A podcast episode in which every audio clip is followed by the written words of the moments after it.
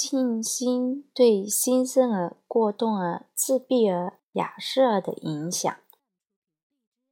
早在我创立成人静心教育事业之前，那时我是一个芳疗师，也开设一些治疗与按摩的课程，就有了教导孩子静心的念头。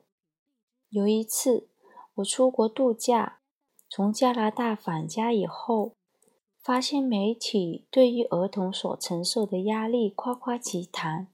不管是来自霸凌的压力、学习的压力，或者只是一般的生活压力，那时候我想，如果可以教孩子用一些简单的方法来处理压力，像是静心，岂不是很好？我认为静心可以帮孩子，帮助孩子直接度过难关。这么一来，他们到了成年，就不需要为了过一个平和的人生，再去切开过往的伤疤。于是，我开始探索这样的概念。我和许多成人一起工作过，但是对于如何和孩子互动，则所知甚少。幸运的是，我遇见地方上一位相当激励人心的小学校长，他也喜欢这样的想法，还让我在他们安静的教室里进行放松与静心的课程。如果你想知道这所小学可是位于爱丁堡最有挑战性、最难搞的社区之一。这里的孩子是我的起点，我永远感激他们的教我的故事，教我的事情。我的工作带领我许多，带领我到许多其他的学校，这些学校同时也邀请我与教职员工一起共事。教他们怎样带领孩子静心。我甚至问朋友，能不能跟他们借一下小孩，跟这些孩子一起尝试，看看某些概念可不可行，还有看看他们对于特定的技巧会有什么反应。这些经验帮助我建立起一套知识。让我知道成人与儿童在静心时有哪些共同点和不同点。根据我的发现，我录制了一片静心 CD，并且得到很棒的回馈。这些回馈鼓励我继续下去。我也开始接到电话。要我教他们的孩子一些静心的方法，我想了想，最后决定写下这本书，把我所知道的诉诸文字，并且以一种实用的面貌呈现给你，希望你能受用。除此之外，我仍然继续开设成人静心课程，以及。其他附加的疗程。这段时间，我发现了成人在静心的进展过程。刚开始的时候，他们常常处于一种失根的状态，好像没有办法稳稳的站在地上，或者会显得坐立不安。详见第八十二页。扎根的重要性。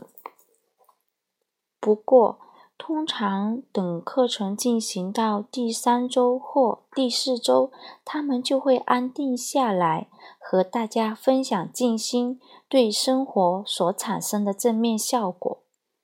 他们更能够集中精神来完成生活中的事物。他们更多的能量，或者是在夜里睡得更好。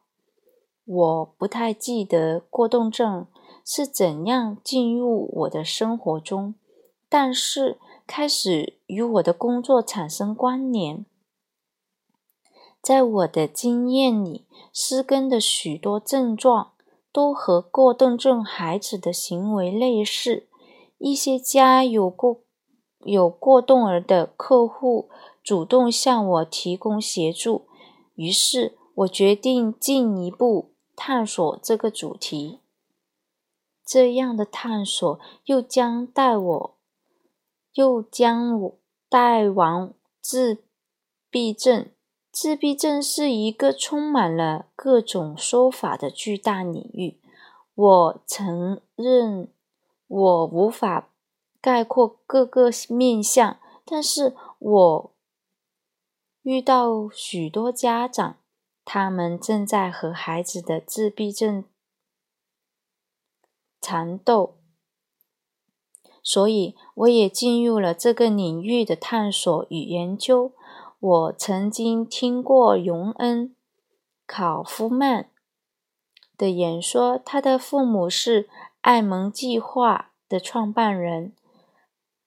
这个计划为自闭儿及自闭儿的家长提供了与自闭症。相关的治疗以及教育方案。荣恩在幼时被诊断出有自闭症，然而他的父母在一九七四年启动的这个计划，有效的帮助他从自闭症走了出来。他的演讲非常动人。从静心的角度来看，他的演讲和我产生了共鸣，让我相信。静心与正念活动能够在自闭儿与自闭儿家庭的照顾上发挥作用。在这本书里，我分享了一些和荣恩·考夫曼的演说类似的概念，其中有一些是和罹患雅斯伯格症候群的孩子实际试验过的。这本书所做的研究并不是最后的结论，也不应该是，因为我知道不可能有一马通吃的解决方法。就像我说的，所有的孩子都是独特的，自闭症的孩子更是如此。他们带着一件美丽的礼物来到这个世界。我希望静心。会成为一把钥匙，帮助你打开这礼物，显现孩子真正的潜力以及你自己的潜力。这本书是繁体，而且是竖版的，所以读起来是有点挑战性。大家可能听起来的话，会有一点。就是不是那么顺畅，慢慢吧，我会习惯的。嗯，还有不认识的字，我会嗯查一下百度，然后才会读出来。谢谢捧场。